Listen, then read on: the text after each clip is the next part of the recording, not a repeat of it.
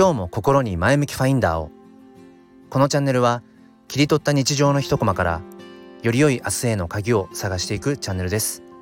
本日もよろしくお願いいたします、えー、さて皆さんは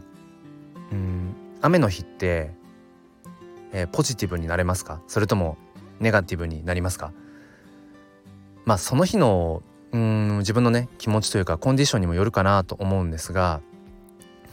まあ前向きファインダーっていうチャンネル名でやってるのでまあここはねあの前向きに捉えますっていうお話をしていきたいと思います。えー、ここ連日、まあ、雨が続いていてうんやっぱりなかなかねこう表に行きづらいというのかうん気持ちもこう内に内に入っていってしまいがちだよなって、えー、思います。んでまあそんな中あのー、まあ僕の中で前向きに捉えられる要素としては、まあ、趣味で撮っている写真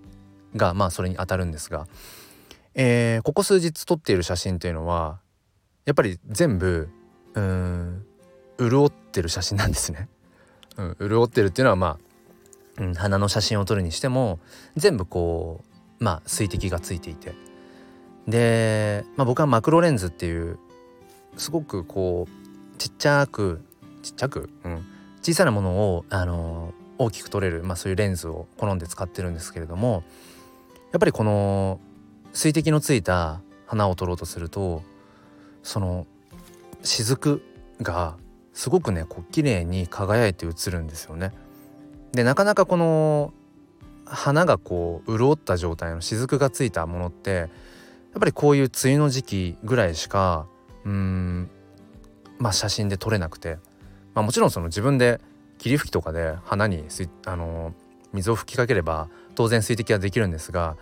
僕は結構あのへりくつなところがあって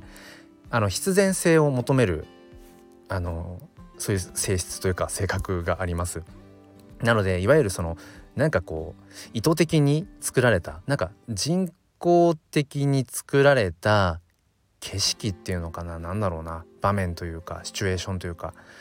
あんまりそういうものをこう写真で撮りたいとは思わなくて。うん。例えばうんなんだろうな。えー、猫じゃらしの写真を撮りたいと思った時にうん自分で猫じゃらしを例えば積むというのか撮ってきてなんか窓辺に綺麗に並べて写真を撮る、まあ、多分いいいい写真が映えるような写真は撮れると思うんですけどなんかあんまりそういう写真には価値を感じなくてまあ見ている側からしたらまあそんなことはね別にどちらでもいいんでしょうけれどもなんか僕自身があんまりそれは心が躍らなくてでも一方で例えば僕の4歳の娘がうん途中でね道でこう取ってきた猫じゃらしとかがこう無造作にポンって、うん、なんか部屋の片隅に置いてあったりとかしてそしたらそこにある猫じゃらしっていうのはすごくこう物語性を帯びていてうんそこにはすごく価値のある、えー、景色が僕の中では広がってるんですよね。ただの猫じゃらしじゃなくてまあ娘がその小さな手でこう積んできた猫じゃらし、うん、だから僕にはそういったものがやっぱ必然性で何でもかんでもっていうわけじゃなくてやっぱり僕は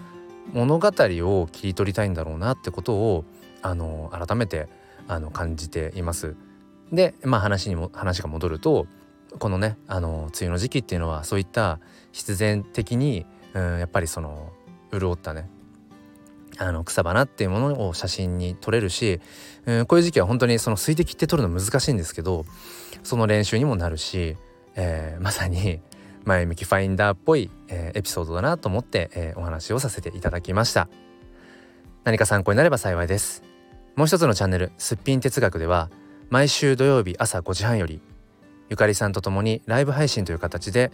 教育や子育てについて哲学的に紐解いています。ご興味がある方は説明欄の方からチェックしてみてください。ということで本日も最後まで聞いてくださりありがとうございました。それでは今日も心に前向きファインダーを